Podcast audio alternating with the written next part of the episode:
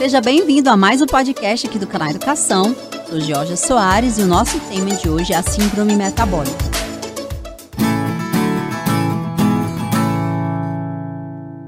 Essa síndrome, ela é um transtorno bem complexo, representada aí por um conjunto de fatores de risco cardiovascular usualmente relacionado aí à deposição central de gordura e à resistência insulínica.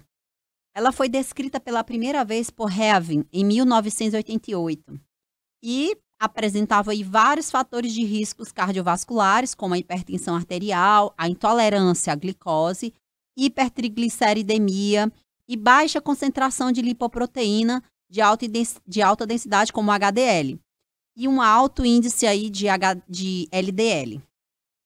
Uma vez que a gente entende o que é a síndrome metabólica, a gente precisa compreender é, a, o termo diabetes. O diabetes é uma síndrome que tem aí várias, é, várias etiologias, várias origens, origens, decorrente aí da falta de insulina ou da incapacidade da mesma de exercer adequadamente os seus efeitos resultantes dessa resistência insulínica caracteriza-se principalmente pela presença da hiperglicemia crônica. Frequentemente, ela vem acompanhada da dislipidemia, hipertensão arterial e disfunções endoteliais. Vamos entender um pouco da fisiologia do diabetes. as células do pâncreas, as células beta, elas são produtoras de insulina. A insulina é o hormônio que carrega a glicose para dentro da célula. Uma vez que nós ingerimos esses alimentos, esse, esses alimentos são degradados, eles são decompostos até formar glicose, que é um substrato, uma substância responsável pela energia das células.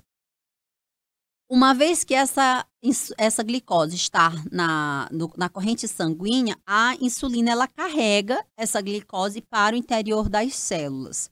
Uma vez que essa essa corrente sanguínea está com alta concentração de glicose e essa insulina não consegue carregar tudo, permanece aí os níveis de glicose alterados, no caso, a hiperglicemia.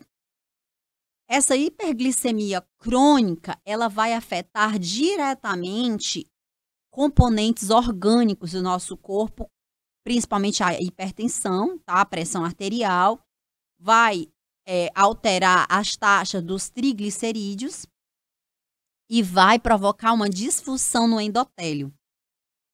A gente precisa entender que a diabetes ela deve ser tratada principalmente como uma ferramenta é, para baixar os custos dos serviços de saúde. Essa intervenção deve ser focada nos múltiplos distúrbios metabólicos que podem inferir aí a qualidade de vida. Esses, esses distúrbios, eles estão exatamente associados com esse quadro geral inflamatório que é a síndrome metabólica, certo? Vamos entender um pouco como que essa fisiologia acontece. Uma, um indivíduo que está sobrepeso, está sedentário, ele vai promover uma sobrecarga celular, que é o aumento aí da taxa de glicose. E essa taxa de glicose, ela vai promover um, um estresse oxidativo dessa célula as células endoteliais elas começam a sofrer as suas disfunção, levando aí o músculo a ter uma certa resistência insulínica. E as células betas elas começam a promover uma alteração nessa fabricação da insulina. Uma vez que o organismo ele começa a sobrecarregar o seu corpo na produção excessiva de, um, de uma substância, esse corpo ele pode entrar em falência ele pode produzir pouco, ele pode produzir, vamos dizer, insuficiente. A produção pode desgastar as células produtoras e, consequentemente, pode levar a uma parada dessa produção ou, ou uma, uma pouca é, fabricação dessa, dessas substâncias. Quando as células endoteliais começam a sofrer as disfunções, é, a gente vai começar a ter um, um aumento aí, é, na realidade, de todo o processo, de todo o estado inflamatório do teu corpo, promovendo aí as doenças cardiovasculares, promovendo a síndrome metabólica e, consequentemente, essa síndrome metabólica vai promover e alterar todo o funcionamento das, das demais células, como também dos sistemas, como o sistema cardiovascular.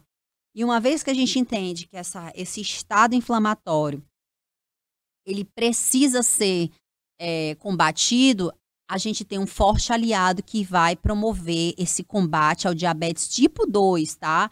Levando em consideração que nós estamos falando de um estado do diabetes tipo 2. O diabetes tipo 2 é uma doença que é devido a uma, uma hiperglicemia provocada por uma dieta e o sedentarismo, ok?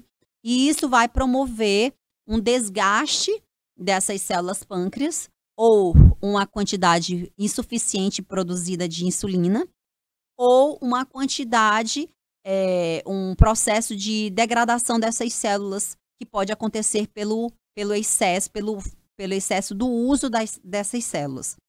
E uma vez que a gente promove o exercício físico para combater o sobrepeso, combater o sedentarismo, para haver uma queima dessa glicose, a gente está promovendo aí um, uma qualidade de vida para esse paciente e a gente vai promover uma melhoria nesse sistema público de saúde. E é um componente muito importante, um conteúdo muito importante na prova do Enem sobre o sedentarismo, sobre o sobrepeso e principalmente sobre a qualidade de vida, um comportamento novo, um comportamento adquirido que nós queremos colocar aos nossos alunos e colocar e sendo está sendo colocado com muita regularidade na prova do Enem.